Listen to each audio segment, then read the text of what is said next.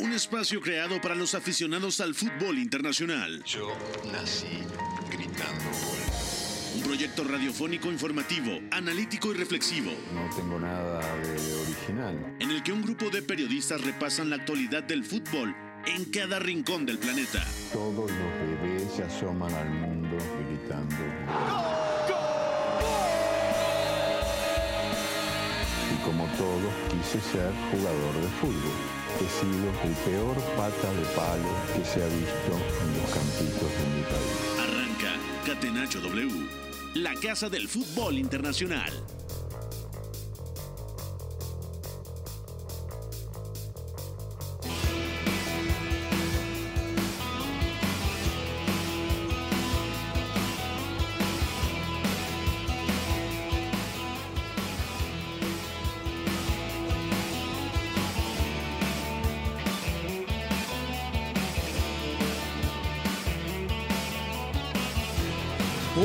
Tarde con cuatro minutos. Bienvenidos a Catenacho W a través de W Deportes 730 de AM. Soy Pepe del Bosque y es un gusto saludarlos. Lunes 21 de marzo del 2022. Mucho que platicar. Hubo clásico en España. El Barcelona sorprendió al Real Madrid en el Santiago Bernabéu y lo derrotó 4 a 0. También en Alemania ganó el Bayern. Ganó el Tottenham en la Premier League. Eh, información de la FA Cup, ha ganado el Manchester City, ha ganado el Chelsea, ha ganado el Liverpool y también lo sucedido con la Serie A italiana porque el Inter lo sigue pasando mal y se rezaga en la pelea por el Scudetto. Mucho que eh, platicar, saludo a todos por acá, ya viene el señor Millares, Beto González, ¿cómo estás? ¿Todo bien? Todo bien, Pepe, gracias. Abrazo para ti, para Iñaki, para Fo, para don Jesús Guerra, que debe estar muy contento porque su América goleó 3 a 0 al Toluca ayer domingo en el Azteca, como cuando hace 10 años el América era último y jugaba domingos 4 de la tarde. Así que son buenas señales y buenas señales todo lo que tenemos que platicar, que ahí hubo mucho fútbol y lo vamos a pasar muy bien, incluyendo con un, un- poquito de humo, ¿no? Sí, mucho que platicar, de acuerdo. También la noticia de Paulo Dybala, que según apunta Fabrizio Romano, no va a renovar con la Juventus, entonces saldea gratis en el mes de junio. Iñaki María, un abrazo, ¿cómo estás? ¿Cómo se vivió el clásico español allá en Segovia? Cuéntame. ¿Qué tal? Muy buenas, señores. Pues día de resaca, ¿eh? Día de resaca, no como los del señor Millares, que seguramente tenga tipos de resacas diferentes, pero bueno, un clásico sorprendente, un clásico donde vimos su- un Real Madrid irreconocible y uno de los mejores Fútbol Club Barcelona de la temporada, así que para aquí para platicarla, como decís vosotros. De acuerdo, saludo al jefe en los controles, al señor Jesús Guerra, fue en la producción de este espacio, así que mi querido Guerrita, mándame de volada la pregunta del día. La pregunta del día. Non potevo farlo venire dagli Stati Uniti senza farlo giocare. Catenacho W. Y como todos los lunes, le preguntamos a la gente quién fue la figura del fin de semana. No tienen que ver todos los partidos. Del encuentro que hayan visto, desde su punto de vista, cuál fue la figura este fin de semana. Arranco contigo, Iñaki. Seguramente tienes que hablar de alguien del clásico, ¿no? Sí, me- bueno, me voy a quedar con un gabonés y fíjate que no es Güell Orcanga, ¿eh? que me parece seguramente el mejor gabonés del mundo, pero en este caso vamos con Pierre-Emerick Aubameyang, que me parece que hace un partido bastante completo. ¿eh? En la primera parte, eh, sacando centrales de zona, a Militao lo trae loco, realmente Militao sale muchísimo buscando la marca de, Aubameyang, algún balón que retiene, algún buen apoyo descargando de, espaldas y luego sobre todo eh, las asistencias y los desmarques, asistencias de un virtuoso de tacón con, con visión en la nuca como, como tienen los jugones y luego con, con ese desmarque también atacando muy bien el área que fue para lo que llegó y es por lo que está marcando diferencias. De acuerdo. Para ti, Beto, ¿con quién te quedas la figura del fin de semana en las principales ligas europeas?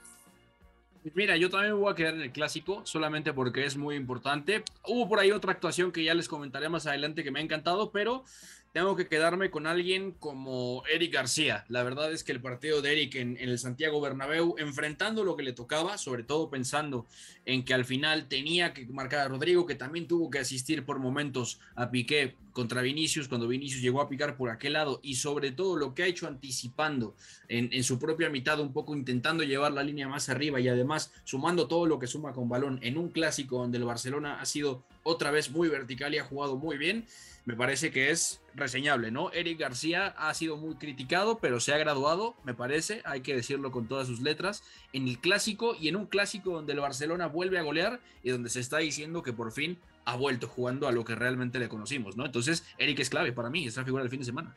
Yo también me voy a quedar con Pierre-Emerick Aubameyang. Buen partido de Eric García e incluso lo de Gerard Piqué lo pongo dentro del top 4, ¿eh? Muy, bien distribuyendo la pelota. Muy poco exigidos, eso sí, ¿eh? Sí, también es cierto. Ronald Araujo también hace una actuación brillante, pero bueno, ya profundizaremos a continuación. Guerrita, vamos con actividad del fútbol español. Barcelona 4, Real Madrid 0. Lo vivieron aquí a través de W Radio y W Deportes.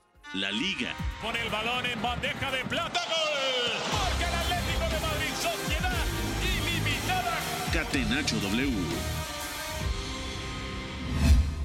Lo van a revisar en el bar y hay gol. Madre mía. ¡Gol!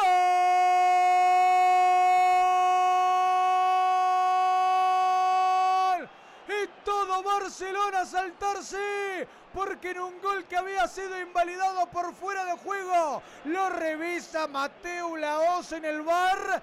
Y es Juan Martínez, el árbitro central de este partido, que dice que sube el marcador Real Madrid chino. Barcelona 4 en 53 minutos de partido, solo 8 de la primera parte. Bueno, podemos decir muchas cosas del clásico. Tenemos que empezar con los aciertos. El Barcelona dio un muy buen partido, llevando la iniciativa en campo rival, presionando bien, con un Pierre-Emerick Aubameyang inspirado, doblete, marcó el primero y el cuarto, asistencia a Ferran Torres en el tercero también la saga se comportó bastante bien, lo que comentaba Beto, Eric García, Gerard Piqué, Ronald Araujo, que jugó como lateral derecho con la intención de protegerse eh, contra Vinicius. La primera acción del partido clara la tiene el Real Madrid, en un gran trazo de Militao que encuentra el espacio al brasileño. Vini lanza en diagonal, encuentra a Valverde y rechaza muy bien Marc André Ter Stegen. Posteriormente, lo conté porque además eh, hice el partido en directo y luego tuve la oportunidad de volverlo a rescatar para saber qué carambas había pasado con el Real Madrid. Del minuto 11 al minuto 30 hay cinco aproximaciones claras del Fútbol Club Barcelona, porque el Real Madrid defendía muy mal entre líneas. Cuando Cross saltaba la presión a la altura de Modric, Modric falso 9 ante la ausencia de Karim Benzema, ausencia que pesaba muchísimo, se creaba un boquete a la espalda del centrocampista alemán. Si Casemiro recorría el hueco se formaba en el otro costado, es decir, en el interior izquierdo, por donde podía aparecer Pedri y donde Ferran casi marca un golazo desde la frontal. Cuando Casemiro no recorría, el que normalmente aparecía solo era Frenkie de Jong. Entonces, podemos decir, sí, fue un muy buen Barcelona, Iñaki, pero también eh, el Real Madrid defensivamente, el peor partido que le he visto en años. Sí, sí, lo compro totalmente. Esta temporada para mí es con diferencia el, peor e incluso el más incoherente, sobre todo por ir a presionar a un, a un, equipo arriba que quiere que lo presiones y hacerlo a medio gas, porque claro, es lo que decíamos el viernes, si al Barça le quieres presionar tienes que hacerlo de forma muy intensa como el Athletic, que sin ir más lejos presionó también en 4-4-2, una disposición similar, pero a pesar de tener ese eh, hombre libre, ese eh, esa desventaja numérica en medio campo, ese 3 contra 2, al menos lo hizo mordiendo a los centrales, tapando líneas de pase y sin embargo vimos un Real Madrid que dejaba mucho espacio entre líneas, como tú mencionas, Pepe, y que luego incluso iba con Modric y Kroos arriba, que ni apretaban ni les daba luego tiempo a volver para paliar esa inferioridad numérica y eso luego el Barça supo leerlo a la Busquets perfección. muy libre, además. No, no, Busquets solo. Busquets estuvo todo el partido, absolutamente todo el partido jugando solo de cara. Eh, es una exhibición de Busquets, pero también eh, digo lo que con los centrales. Eh, muy, muy cómodo para encontrar al hombre libre, que lo primero lo había y lo segundo tenía tiempo y espacio para, para pensar. Usman Dembélé pudo jugar a placer, también encarando a Nacho permanentemente en uno contra uno.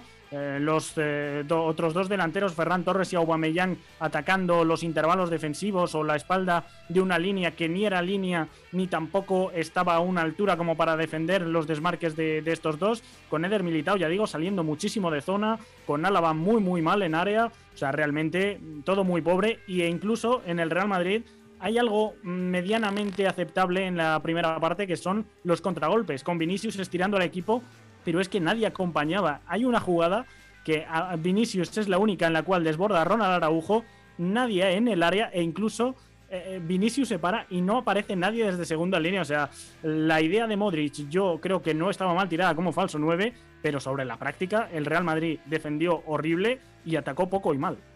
Beto, ¿qué lectura le das a este 4 a 0? Antes de ir a cosas más eh, haciendo alusión a la moral, la confianza del Barcelona, este titular de el Barça volvió, etcétera. ¿Cuál es la lectura táctica que le das al partido y por qué jugó tan mal el Real Madrid? Para empezar, es lo que decía Iñaki, ¿no? Comentábamos el viernes que al Barcelona lo tienes que presionar fuerte y sobre todo tienes que ir decidido con qué altura quieres jugar, ¿no? Me parece que el Real Madrid, entre todas las dudas que tenía ya por los parches que, le causaron las bajas, tenía también la duda de cómo presionar con ese falso 9, ¿no? Al final, Luka Modric te puede dar muchas cosas, pero presionar constantemente arriba, una salida de balón que busca llevar la pelota lado a lado, es bastante trabajo ya y ahí Benzema también daba bastante, ¿no? Presionando con tres arriba, eh, presionando con dos y cuatro centrocampistas, es exactamente lo mismo, ¿no? El problema es, no importa la superioridad numérica si tú puedes compensarla con buenos comportamientos y sobre todo repitiendo bien esfuerzos, ¿no? Teniendo claro dónde lo vas a hacer y a qué ritmo quieres hacerlo. Y me parece que el Real Madrid, que esa es la gran clave del partido, no solo dudó, sino que además lo hizo con miedo, ¿no? Hablamos que el Barcelona tenía como reto enfrentar equipos que lo presionaran alto para ver si podía generar la atracción y salir, ¿no? Viendo que es un equipo muy vertical en las últimas semanas, pues el Real Madrid se lo facilitó porque el, Real, el, el Barcelona pudo juntar pases en corto, horizontal, para agruparse mejor y viajar junto, pero también ha podido ser muy vertical y limpiar pases hacia las bandas, ¿no? Donde Osman Dembélé eh, no había tocado casi una sola pelota y de repente te marca una asistencia recibiendo ancho, ¿no? Que además eso es muy valioso. Terrible Puede los no laterales participar. también, ¿no? O sea, lo Claro, de Nacho porque- contra Dembélé y Carvajal contra Ferran. muy, muy duro, sobre todo con Usman Dembélé, porque además Nacho tenía el problema de estar vigilándolo, pero es que el Barcelona movió tan bien la pelota lado a lado que incluso los extremos podían recibir completamente solos, ¿no? O incluso ya en situación de uno contra uno, pero bien perfilados. Y en ese sentido, cuando Nacho tuvo la primera donde enfrentó a Dembélé, que era prácticamente el tercer cuarto balón que tocaba, asistencia con centro cruzado, ¿no? O sea, estas cosas, un Real Madrid que no pudo defender a la intensidad que quería y sobre todo a la altura que quería para poder proteger el, campo a lo largo y a lo ancho, me parece que fue lo clave, ¿no? Luego, evidentemente, con eso, si te mueven bien el balón de lado a lado, no solo llegan a la banda, sino que además por dentro siempre va a haber un hombre libre, solo para poder estar ya de frente o incluso girar con tiempo para poder conectar, ¿no? Ahí, ahí Pedri estuvo muy, pero muy bien, ahí Frenkie también jugó muy solo y muy bien, Busquets de cara y libre, te descose por completo, y con un 9 que va al apoyo como Pierre-Emerick Aubameyang, pues seguramente las cosas van a salir muy, pero muy bien, ¿no? Y además con una versión pasadora de Jordi Alba, que cada vez va mejor, ¿no? Cuando sí, el Barcelona se junta por izquierda, ahora Jordi Alba no es el, el lateral de hace años que te atacaba el, el espacio. Exactamente, y que además te, te, cachaba ese servicio lateral de Messi con la rosca a segundo palo. Ahora es un lateral izquierdo que recibe al pie, que te pasa en corto y te permite no solo reiniciar jugadas, sino conservar la pelota cuando más te interesa hacerlo, ¿no? Ahí el Barcelona controló absolutamente todo y cuando tuvo que defender el Real Madrid también esas situaciones de frente, la verdad es que vi a un Eder Militao y un David Alaba que jugaron con miedo, o sea, no solo tenían miedo de los apoyos de Aubameyang, sino de cómo iban a moverse los extremos, y ahí, sin la ayuda, ya lo decías, de Nacho y de Dani Carvajal, la verdad es que se descoció el Real Madrid. Nada pudo hacer Thibaut Courtois. Y la reacción, Gustavo, ¿eh? Sí, de acuerdo. Sí, sí. Gustavo Millares, bienvenido a Catenacho W, ¿cómo estás? Nos tocó ese partido y al minuto 55 ya se había acabado el encuentro. También las modificaciones de Ancelotti son dramáticas porque lo, lo, platicamos en la transmisión. La sensación es que entraron al segundo tiempo sin saber cómo colocarse en el terreno de juego.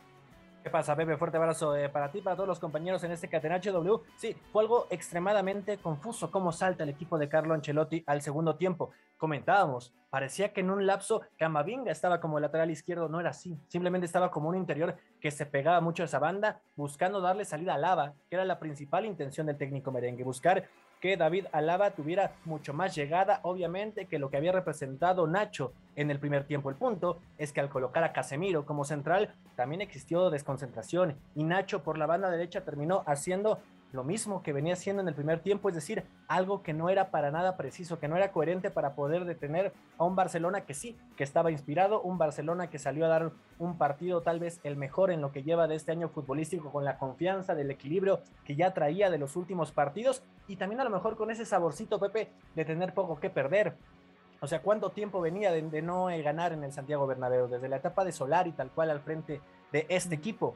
He ahí donde también empezó a tomar confianza, donde Dembele fue preciso cuando tuvo que hacerlo, sobre todo en el último tercio de cancha, y ahí generar un equilibrio que, del cual el Madrid no se pudo zafar, y con los errores también al inicio del complemento se fue ahogando más, y bien dices, no habían pasado ni siete minutitos de ese complemento cuando el partido ya estaba decidido por más modificaciones que hiciera Carlo Ancelotti, y resaltar la poca confianza que tienen muchos hombres que están en el banquillo que tendrían que ser pues si bien no protagonista, sí el primer, la primera arma cuando no está Karim Benzema y Luka Jovic no representa esa opción. Mariano Díaz tuvo la oportunidad de ingresar, tampoco generó un cambio y Madrid se fue hundiendo poco a poco en ese partido.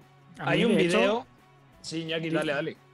Iba a comentar que no sé si lo compartís. Eh, he estado viendo esta mañana repetido eh, el inicio del segundo tiempo, que es cuando marcan los dos goles, el tercero y el cuarto el Barça, y da la sensación de que el Real Madrid sale con tres centrales, con Casemiro en medio campo, pero luego eh, genera tres situaciones de mano a mano donde llega a, la portería de Thibaut Courtois, que yo creo que corrige y mete a Casemiro ahí, pero me da la sensación de que la idea era defender alto, seguir defendiendo alto, con un jugador menos en la última línea, que precisamente es lo que, lo que más estaba chirriando. Cada vez que había un emparejamiento uno contra uno, había problemas.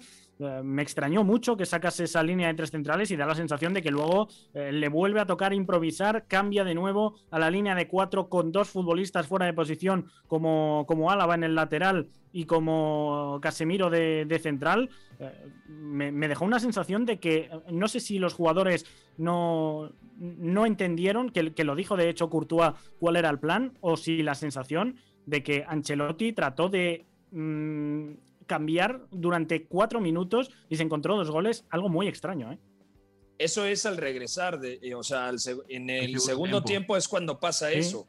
Sí, sí, por eso te, les decía, la sensación era que no sabían cómo colocarse. O sea, se volteaban a ver y aparte Ferran tiene el 3 a 0 en la primera acción del segundo tiempo. Bueno, hay eh, un video, está en las redes del Barcelona para la gente que lo quiera ver, en donde se nota a Xavi eufórico recibiendo a cada uno de los integrantes de la plantilla blaugrana cuando entran y los va felicitando, la euforia desbordada, muchos tweets de aficionados culés que dicen el, el Barcelona ha vuelto, el Barcelona ya está ahí el Barcelona realmente no ha vuelto. El Barcelona realmente está en un proceso en donde se ha mejorado claramente, pero a día de hoy, para poner un parámetro claro, no sería candidato a ganar la Champions. Va por buen camino, pero le falta mucho. ¿Cuál es el ambiente que se respira en España, Iñaki? Porque me parece que hay una euforia desbordada con esta victoria, ¿no? Sí, probablemente. Yo quiero ver cómo reacciona el Barça y quiero ver también cómo reacciona el Real Madrid. Me da la sensación de que el Barça mm, va a salir muy fortalecido de, este enfrentamiento, como es lógico. No sé si tanto como la opinión pública, que es lo que tú comentabas, eh, trata de, bueno, de sentir. Eh, no lo sé. Yo sinceramente creo que el Barça estaba muy bien, pero tampoco creo que esté para ganar la Champions del día a la mañana. Creo que es un partido también muy circunstancial en el cual se junta un gran partido suyo y uno muy malo del Real Madrid. Y por parte de los de Ancelotti me da la sensación de que puede ser un partido donde aprendan eh, bastantes cosas, donde sean conscientes de sus limitaciones y donde no salgan a presionar tan alegremente, eh, sobre todo eh, teniendo en cuenta que sus centrocampistas son muy buenos en un plan, pero yendo arriba a presionar y teniendo poco balón, creo que ahí Cross y, Modric se diluyen absolutamente. Y bueno, puede ser lo primero un punto de inflexión para decir la liga no está terminada, hay que estar concentrados y por lo tanto no centrarse solo en la Champions, seguir con ese partido a partido, que es lo que mm, realmente creo que estaba haciendo el Real Madrid esta temporada y sacando mucho rendimiento. Y lo segundo, pues tácticamente, ver que lo de la Real Sociedad salió bien, lo del Paris Saint-Germain salió bien porque perdona mucho el equipo francés en la primera parte y porque luego con toda esa inercia de la remontada el partido va a terreno blanco. Pero en general, el Real Madrid que presiona tan alegremente, este curso hemos visto que no funciona en ningún caso. De acuerdo. Beto, eh, ¿cuánto le puede afectar al Real Madrid esta derrota en lo que resta de temporada? Es prácticamente imposible que pierda la Liga Española porque el Real Madrid tiene 66 unidades, el Sevilla se quedó eh, con 57, cuarto empate en los últimos cinco partidos en Liga para el equipo de Julen Lopetegui, esta vez en el Sánchez eh, Pizjuán igualó sin goles contra la Real Sociedad. El Barcelona con todavía un partido pendiente, llegó a 54, mismos puntos que tiene el Atlético de Madrid y un poco más abajo el Real Betis Balompié. El Real Madrid va a ganar la Liga Española, pero en clave Champions, esta victoria es un golpe de realidad para el Real Madrid. O sea, nos dice también que fue más accidente que otra cosa lo sucedido contra el Paris Saint-Germain y que está en un escalón por debajo del Chelsea de Thomas Tuchel.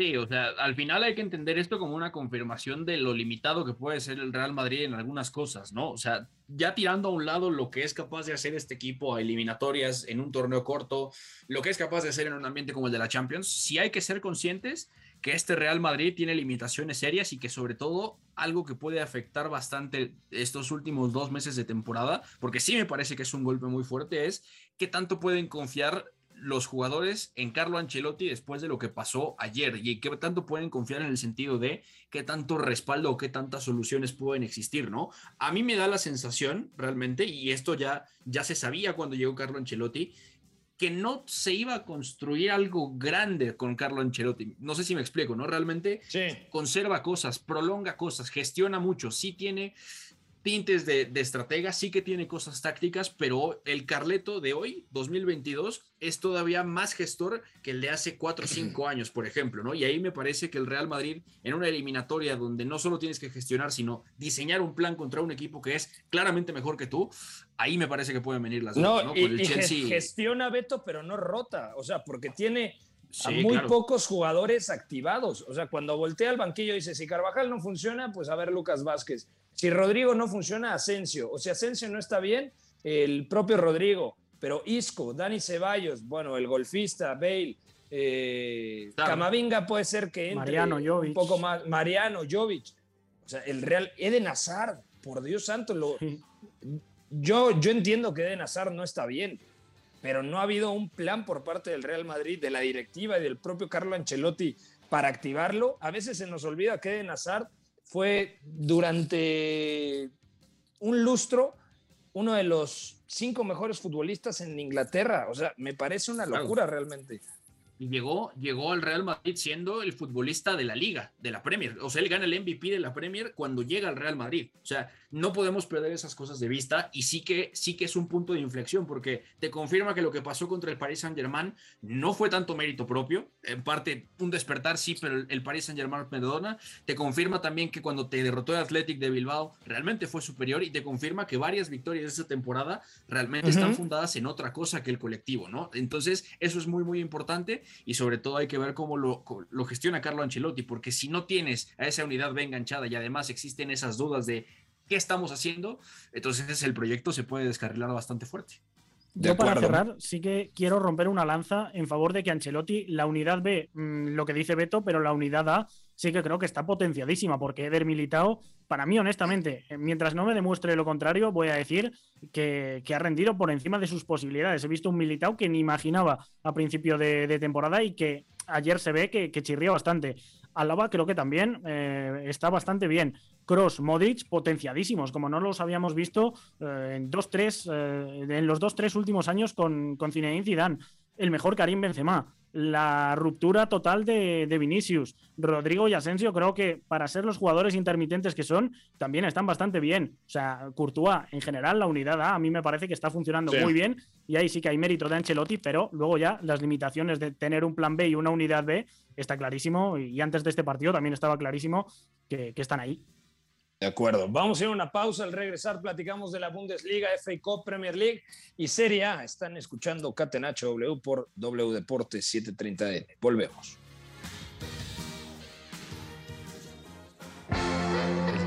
Debe ser también la consecuencia de una superioridad moral, no solamente futbolística. Si en el triunfo no están implícitos los recursos, si los recursos nos dan igual, estaríamos dándole a la sociedad un mensaje terrible. Somos la resistencia. Catenacho W. La casa del fútbol internacional.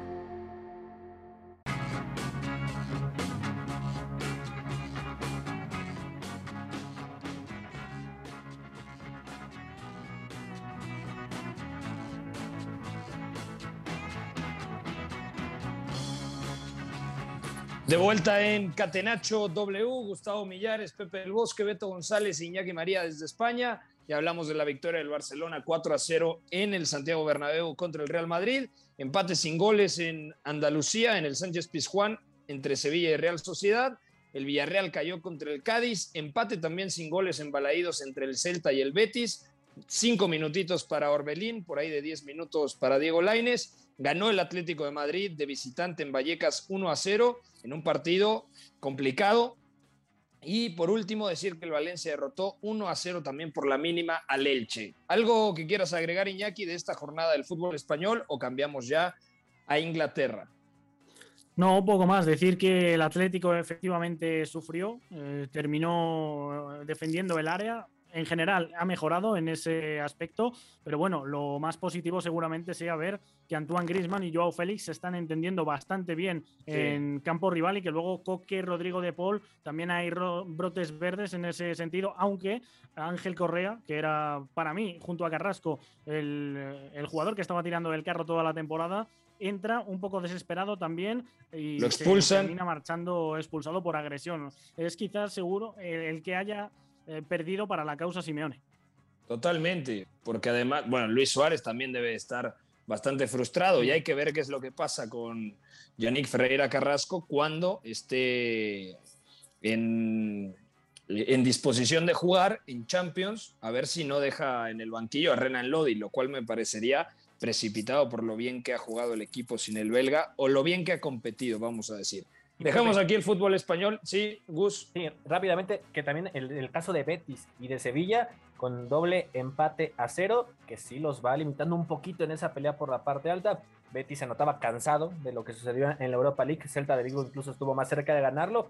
Y del otro lado, un Sevilla que tampoco presentó a lo mejor tanta idea ya frente a puerta. O sea, porque también en la precisión, en la contundencia, dejó mucho que desear también el equipo de Julen Lopetegui. Y ahí es donde el Barça empieza a tomar más fuerza, ¿no? Para afianzarse en esa tercera o cuarta posición, dependiendo del Atlético Madrid.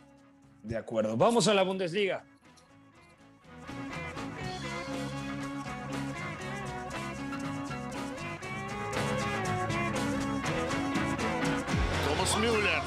которого сегодня началась победа. Bundesliga.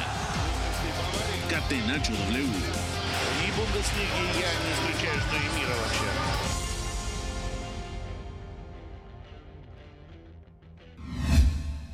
The result beyond doubt two minutes after the restart. Thomas Müller's sensational pass for Jamal Musiala, who served up Lewandowski's second. And Bayern's 81st of the season, another Bundesliga record after just 27 match days. Ganó 4-0 el Bayern con anotaciones de Coman, Nianzú, Lewandowski en dos ocasiones. 4-0 el primer tiempo. Se le volvió a complicar porque le volvió a llegar eh, a la contra el Unión Berlín. Eh, volvió a implementar este sistema con Lucas Hernández como un lateral bajo por la izquierda, Stanisic eh, carrilero por la derecha. Cambió porque Leroy Sané jugó más como media punta diestro partiendo de la banda derecha. Thomas Müller eh, media punta, Musiala un poco adelante de Kimmich, Coman en la izquierda y en el frente de ataque Robert Lewandowski. El Bayern se mantiene puntero con 63 unidades, 6 más el Borussia Dortmund. Algunos otros resultados destacados, me voy a ir un poco rápido con la Bundesliga. El Bayer Leverkusen derrotó 2 a 0 al Wolfsburg. Empate sin goles entre Leipzig y Frankfurt. Pensamos que iba a ser un buen partido y el Borussia Dortmund empató 1 a 1 ante el Colonia. Eh, empezó ganando con anotación de Wolf y luego Anderson al minuto 36, el 1 a 1 definitivo. ¿Alguien quiere agregar algo a la Bundesliga? Realmente no tiene mucha historia esta jornada en el campeonato alemán pero lo del Bayern importa porque al final es una buena prueba entendiendo que el Bayern sí necesita corregir ciertas cosas tras pérdida y en transición defensiva, porque en Champions le puede salir caro, ¿no? Parece que no, sí se ve favorito en general, pero es que el Bayern Múnich corre estas cosas y a veces puede ser un equipo, valga el término, bastante suicida, ¿no? Pero es importante que Julian Nagelsmann vaya probando cosas porque este equipo está urgido de mejorar en esa fase del juego, ¿no? Produce mucho, pero también le generan mucho y sus partidos pueden acabar sin ningún problema 4 a 4-5-5. De acuerdo. Eh, ¿Algo más que, quieran agregar? El Freiburgo Pues se mantiene ahí, el Hoffenheim también, el Hoffenheim perdió, el Freiburg empató, al igual que el Colonia, lo que ya decíamos contra el Borussia Dortmund. Yo para ir cerrando, eh, decía que eh, pese al 0-0, eh, me pareció que el Leipzig y Eintracht fue un partido bastante entretenido, con bastantes alternativas y con muchas individualidades interesantes. ¿eh? Llega francamente bien el Eintracht y llega bien, de hecho, en defensa, porque Tuta, el central derecho brasileño, creo que hace otro grandísimo partido, saliendo de zona muy pegajoso, muy agresivo en los duelos y tanto Endika como Hinteregger acompañaron, mientras que por parte del Leipzig también con esa misma línea de tres entre el sistema espejo y que los dos estuvieron muy bien atrás con, con Guardiol, con Billy Orban y con Mohamed Simakan en el caso de los Toros Rojos, yo creo que los dos se supieron controlar bastante bien, pero no obstante, mm, cómo ha vuelto Dani Olmo, ¿eh? yo creo que es otro de los grandes nombres a rescatar del fin de semana, jugando Sí. entre líneas, aguantando muchos balones, conduciendo ataques. Yo creo que son ahora mismo dos de los equipos más en forma de la Bundesliga y estando los dos vivos, ojo, en Europa League, yo ahora mismo no me querría encontrar a ninguno de estos dos viendo cómo están. Y en Kunku, eh, manteniendo el nivel al frente, ¿eh? o sea, me parece que tuvo oportunidades Leipzig para poder llevarse esos tres puntos. Y en el otro partido del Borussia Dortmund, queda claro que Haaland por ahí falla alguna eh, que pudo significar más en ese partido en su visita al Colonia y que Wolf es el que se termina viendo eh, por fin a lo mejor con un poquito más de equilibrio, ¿no? Después de tantas sesiones de Marius, ahora creo que ya se está afianzando por primera vez como titular en este equipo amarillo. De acuerdo, aquí eh, dejamos el tema de Alemania, vamos ahora a Inglaterra, primero la Premier League y luego la FA Cup. Premier League. Young for United.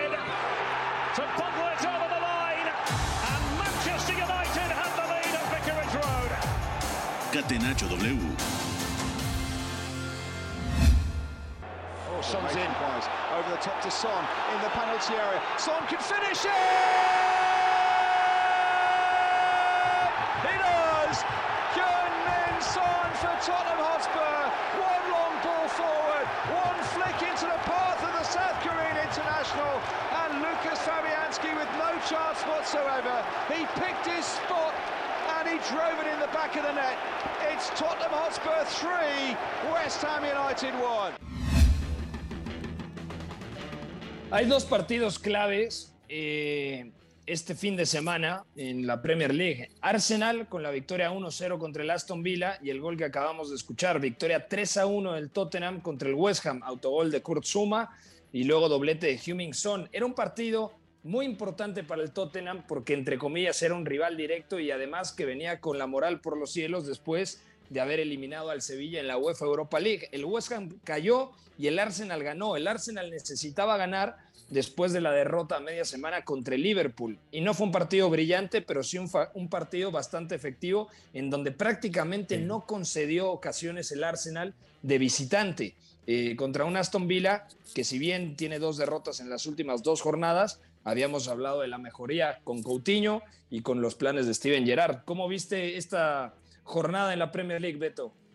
Importante lo que está diciendo Pepe, sobre todo porque ya en el top 6 se están poniendo todos con 29 partidos en mano, ¿no? Salvo el Chelsea que tiene por ahí ese rezagado, todos tienen 29, el Arsenal todavía tiene uno pendiente, pero en general lo importante de la victoria del Arsenal es no haber conseguido prácticamente nada ante un equipo que venía atacando muy muy bien y que además varía registros muy fácil. Si no sale Danny Ings, sale Oli Watkins, está Buendía, está Coutinho que ya también jugó como interior, lo ha hecho como media punta, como teórico extremo izquierdo y la verdad es que el Vila era un equipo que se presumía sí le podía hacer daño al Arsenal, sobre todo porque el Arsenal en minutos finales sobre, sobre todo, o quizá ya la mitad de los segundos tiempos está mostrando que a veces le cuesta un poco de trabajo gestionar un poco las pérdidas de balón, ¿no? Y al final el equipo viene funcionando muy muy bien. Otro día, buen día de Ben White como central derecho, sobre todo ayudando mucho a que el equipo en algún momento no se hundiera de más, que eso es importante. El otro día también le costó trabajo eso ante Leicester, precisamente al Arsenal. Y luego también respaldado bien por Cedric Suárez. Lo de Cedric Suárez me parece bastante importante ya porque sin el hombre titular ahí, que está Quejiro Tomiyasu, viene rendiendo muy bien el portugués, le está permitiendo jugar bien al Arsenal y sobre todo está conservando los principios del sistema de Arteta, que eso es lo que más importaba, ¿no? Al final es un Arsenal que juega el partido bien dentro de lo que cabe, un partido muy dividido, pero sobre todo me parece que en el segundo tiempo cuando le toca sufrir lo aguanta muy pero muy bien, ¿no? Y es el único equipo de la Premier que no ha conseguido goles de tiro de esquina. Son 131 cobros que le han hecho, cero goles encajados. Eso habla bastante bien de este cuerpo técnico que en general eh, está resolviendo o ha resuelto esta temporada uno de los grandes problemas que aquejaban al Arsenal, ya incluso desde los últimos días de Arsène Wenger, ¿no? Entonces, eso vale también entrar a competencias europeas. Si mejoras en esas cosas, sí que puedes competir mejor y sí que puedes aspirar a, otros puestos, ¿no? Entonces, es una victoria clave del Arsenal porque se va a mantener ahí en zona Champions hasta regresando, ya veremos de la fecha FIFA, ¿no?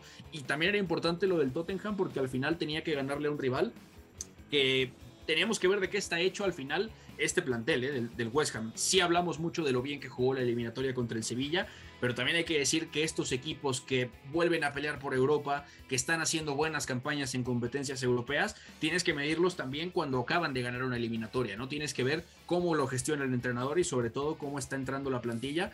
Y la verdad es que este West Ham puede estar un poquito corto, ¿no? Rinde bien el equipo, pero cuando tiene que enfrentarse equipos de mayor calidad tras ese desgaste, sí que sufre. Y ahí, por ejemplo, se llegó a comer vivo el Cuti Romero por momentos, a Manu Lanzini como media punta, luego también le tocó defender bien a, Mijail Antonio. Y en general, este West Ham fue muy contundente con otro partidazo de Harry Kane y de Hyun Min Son, que además deja un doblete y está volviendo a sentirse muy importante y a aparecer en, en momentos clave en esa media punta izquierda, ¿no? Bien respaldado ahí con Harry Kane y sobre todo con un Sergio Reguilón que parece que puede volver a rendir bien. Y otro gol del West Ham a balón parado. ¿eh? Yo ya he perdido la cuenta de los que lleva el equipo de Moyes. De acuerdo. Millares, y te tocó el partido el viernes del Wolverhampton que estaba ganando 2 a 0 y lo termina perdiendo 3 a 2 contra el Leeds United y se fue expulsado Raúl Alonso Jiménez. Y además una expulsión que termina, o sea, justa, las dos amarillas, me queda claro que llega eh, tarde en la jugada, ninguna de mala intención, pero bien aplicadas ambas amarillas, y termina pesando mucho esto de Raúl Jiménez, porque a, a raíz de, esto uh, se desfonde el equipo, o sea, entendiendo que fue apenas a los ocho minutos de ese complemento, después de una parte inicial donde sin ser tan brillante, este equipo de Wolves que volvió... Eh, apelar, eh, digamos, a tener un dos puntas como tal, a conglomerando cinco hombres, además de los laterales volantes. El caso de Neves Moutinho y de Donker, los tres, Podense y Raúl Jiménez fueron los que arrancaron. Y en ese primer tiempo, a pesar de no tener las ideas tan claras, se dieron las opciones de gol con un eh, Johnny que sabemos que Otto es eh, ambidiestro como tal, ¿no? Y que en la derecha no lo está haciendo mal porque no tiene que recortar forzosamente hacia adentro, ¿no? Entonces termina también mandando muy buenos trazos con la pierna derecha, un gran partido de Trincao. Eh, me sorprendió demasiado lo, de, lo del portugués de 22 años, que creo que da el mejor juego en lo que lleva con Wolves y por mucho. O sea, eh, preciso a la hora también de definir o de asistir, eh, dando eh, en este tipo buenos cambios de orientación y además encarando en el mano a mano cuando tenía que hacerlo. Después en el complemento, cuando parecía que podría ser un trámite, o sea, por la ventaja holgada ante un equipo que se estaba desfondando poco a poco, llega la expulsión de Raúl Jiménez y cambió el aspecto anímico y llegaron los errores por racimos, o sea, por parte de la defensiva de Wolves, Roman Saiz eh, rebanando una pelota que termina convirtiéndose en gol y creo que esencialmente Rodrigo, de los que más me agradó al ataque de este Leeds, dieron la vuelta y me parece que, que, merecido. No faltan variantes en el medio campo en estos Wolves en la banca. O sea, están los que arrancan y después ya no hay más. O sea, tienes incluso que ingresar por ahí gente de adelante para tratar de cambiar el rumbo.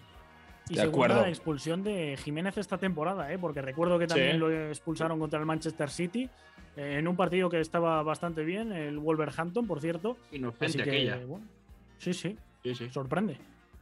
Bueno, y en FA Cup ya tenemos definidas las semifinales. Jugará el City contra el Liverpool. Qué partido tremendo, tremendo partido, tremenda llave. y el Chelsea contra el Crystal Palace. El Crystal Palace derrotó 4 a 0 al Everton. El Everton, yo ahora mismo me pienso que va a descender el Everton. O sea, está tan mal que me parece increíble lo que está pasando eh, con el equipo Toffee.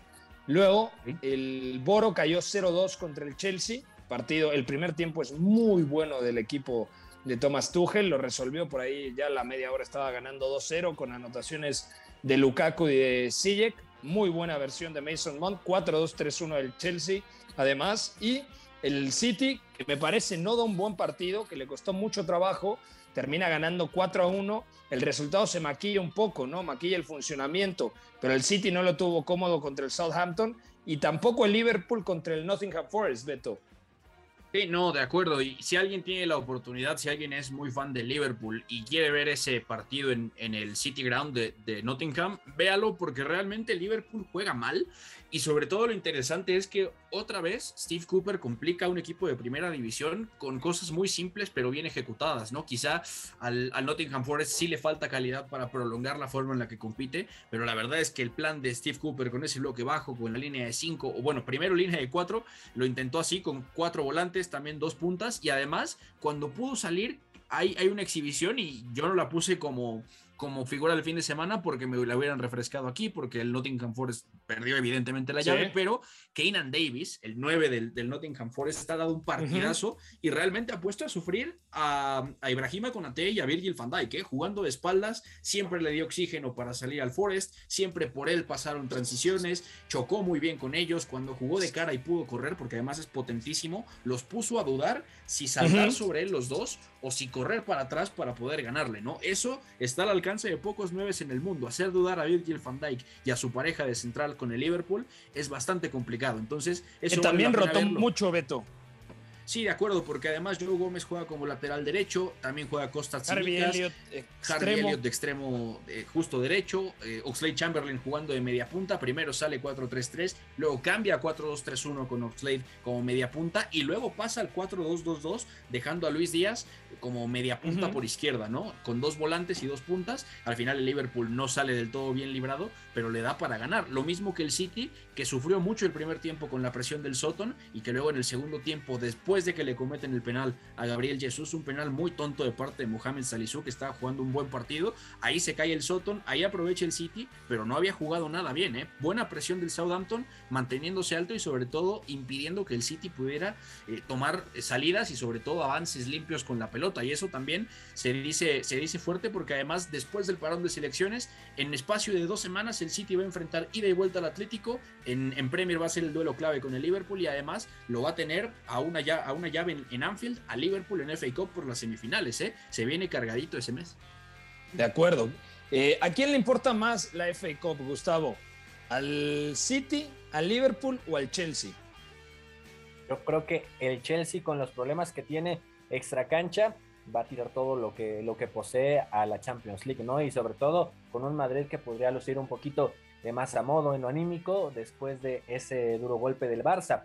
Del otro lado, yo creo que el City de Guardiola es el que buscará también eh, representar fuerza y poderío en las tres competencias. A ver, entendamos que el City sabemos cuál es la mayor cuenta pendiente, pero también está consciente de que si falla por ahí en esa Champions League, tiene que encontrar respaldo en esas competencias, ¿no? Y estamos hablando de que se vendrán eh, choques eh, bastante fuertes, ¿no? Y que en esa semifinal, pues sí tendrá que enfrentar a lo mejor el Chelsea al rival más uh -huh. débil, entre comillas, y del otro lado sí mostrar ya una señal de quién está mejor. O sea, para el Liverpool y City va a representar un partido de poderío y de también afianzar en otras competencias, ¿no? Y no solamente la, regular, la regularidad de un torneo completo, sino demostrar que entre ellos y con algunas rotaciones tal vez puedan eh, representar quién tiene más presencia ahí en Inglaterra. Semifinales, por cierto, partido único, que a diferencia partido de la único, Carabao sí. Cup, de la Copa de la Liga, que es la que ya ha terminado, este es a partido único, así que quizá un poco más propenso para que el Crystal Palace pueda dar la, la sorpresa, que es otro equipo de estos que estaban un poco en mitad de tabla, yo creo que ya salvados y sin opciones de Europa, y que la FA Cup va a ser aliciente seguro. Sí, totalmente de acuerdo. Y además hay un tema justo en el calendario, porque realmente, hablando de eso, de a quién le importa más ganar la FA Cup, también hay que hablar de una cosa importante. El City solamente le ha ganado una vez desde que llegó Guardiola, justamente en 2019, cuando sacan ese trébol doméstico.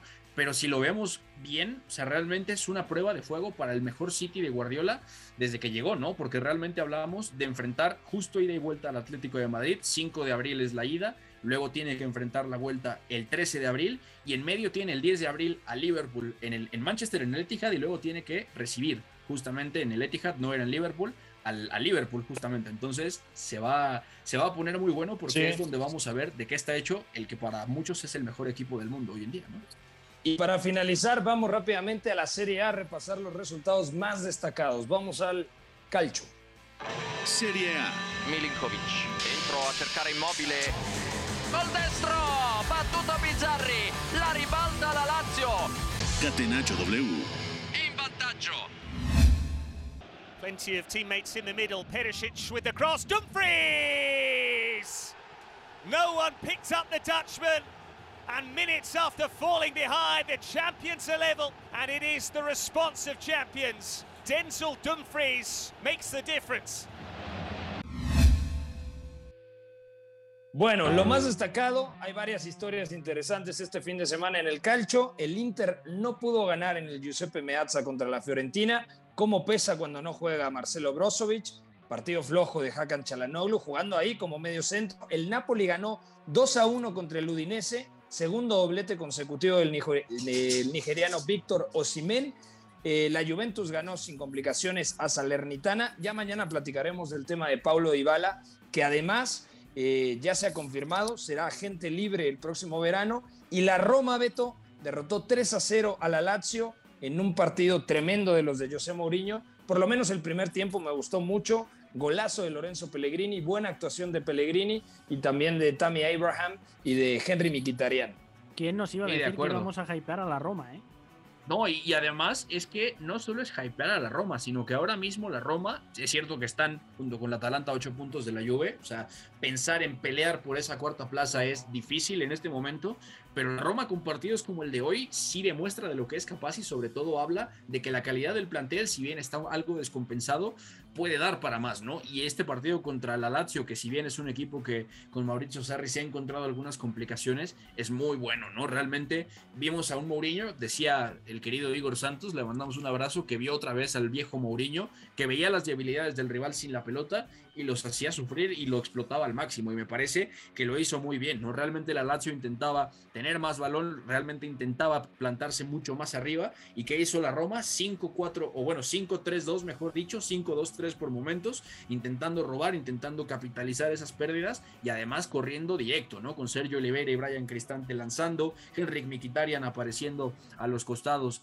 de Lucas Leiva y además Lorenzo Pellegrini cada balón que tocaba era peligro, ¿no? Y luego, si no podían salir así con pases por abajo, balón directo a Tammy Abraham y lo baja absolutamente todo, ¿no? Prescindió de la punta o de la doble punta Mourinho que venía usando con Nicolás Aniolo, que encajan muy bien, pero ahora con dos media puntas atrás, lo de Tammy Abraham es buenísimo, ¿no? Te lo baja todo y después de que te lo baja va y te remata todo en el área y prácticamente todo lo que toca es gol. Y eso también le viene muy bien porque el 2021 no fue tan bueno para el británico, si bien fue de lo mejor de la Roma empezando la temporada y ahora en este segundo semestre es que es eso, prácticamente todo lo que toca lo hace gol y la Roma está encontrando ahí un seguro, ¿no? Para salir directo, pero también para amenazar a centrales y llegar al área con peligro. Iñaki, ¿quieres agregar algo de esta jornada en la Serie A? No, de acuerdo. Creo que la Roma mostrando su mejor versión ahí, con, con marcajes individuales en medio campo, anulando a los Leiva, Milinkovic Savic y Luis Alberto, con Temi Abraham también, que en el área está muy vivo siempre, ¿eh? es algo que me llama a mí la atención. Eh, huele muy bien los balones, remata muy bien al primer toque. Yo diría que ha caído de pie este delantero. Y para cerrar, decir que lo del Inter eh, empieza ya a ser preocupante. No sé si como para descartarlo de la pelea, yo diría que todavía es pronto, pero le viene mm, el próximo partido después del parón. Es el eh, Derby de Italia en Turín, precisamente, ante una Juve que llega bastante mejor. Y bueno, pues con esas probaturas que decías tú, que a mí me extrañó mucho, no tanto como lo de Modric falso 9, pero Hakan Çalhanoğlu, ya como intentase Conte con Eriksen en esa demarcación cuando faltaba Brozovic, pues ahora ha sido Inzaghi quien ha colocado al turco como medio centro de pareja de baile con Torreira, que muchas veces se descolgaba, que muchas veces era quien también le iba a morder. En general, yo creo que es un partido este bastante rescatable para quien quiera novedades y decir que la Fiorentina es un equipo, es, es un dolor de muelas, ¿eh? otro que te muerde al hombre, que te presiona, mm, quizá no tan alto y tan alegre como a principio de temporada, que ya dijimos se le hacían los partidos largos, pero es un equipo también muy complicado de enfrentar y con otros dos centrales como Igor Julio y Milenkovic, que saliendo de zona eh, son de los que te asfixian. De acuerdo, ya nos vamos. Gustavo Millares, un fuerte abrazo. Mañana nos metemos con el tema de la fecha FIFA, eliminatorias en todas las latitudes del mundo. Un fuerte abrazo, Pepe. Meternos con selección mexicana, también eh, con Nebol y UEFA, ¿no? Que viene la parte fundamental de ese repechaje. De acuerdo. Beto, un abrazo. Fuerte abrazo para todos. El jueves juega la selección y el 1 de abril es el sorteo para la Copa del Mundo, así que ya casi tenemos el boleto en la mano. Ojalá. Iñaki María, abrazo. Un abrazo y cerrar diciendo que además de lo de España ha habido otro par de clásicos, River 0, Boca 1, el superclásico Monumental. De, de, Argentina y luego otro que tuvo mucha emoción hasta el final en Países Bajos, donde al Ajax le costó muchísimo y tuvo que remontar con dos goles en los últimos 15 minutos frente al Feyenoord y con ese 3-2 sigue en lo más alto de la Eredivisie. De acuerdo, ya nos vamos. A nombre de todo el equipo de Catenacho W, gracias a Guerra en los controles. No fume eso, señor Guerrita. Eh, Fo en la producción de este espacio. Gracias a todos. Que tengan una buena tarde. Bye bye hay una relación entre la práctica del cuerpo que se expresa en las manos y el cerebro, pero el fútbol ha suprimido esto, de modo que se trata fascinantemente de un ejercicio que nos devuelve en el tiempo a lo que fuimos en el origen, pero también una vez que nos aficionamos a este juego, nos regresa a la infancia, al niño que fuimos. Gracias por sintonizar Catenacho W. Entonces el fútbol es en ese sentido una maquinaria para regresar en el tiempo en un doble sentido. Por W Deportes, la frecuencia del fútbol internacional.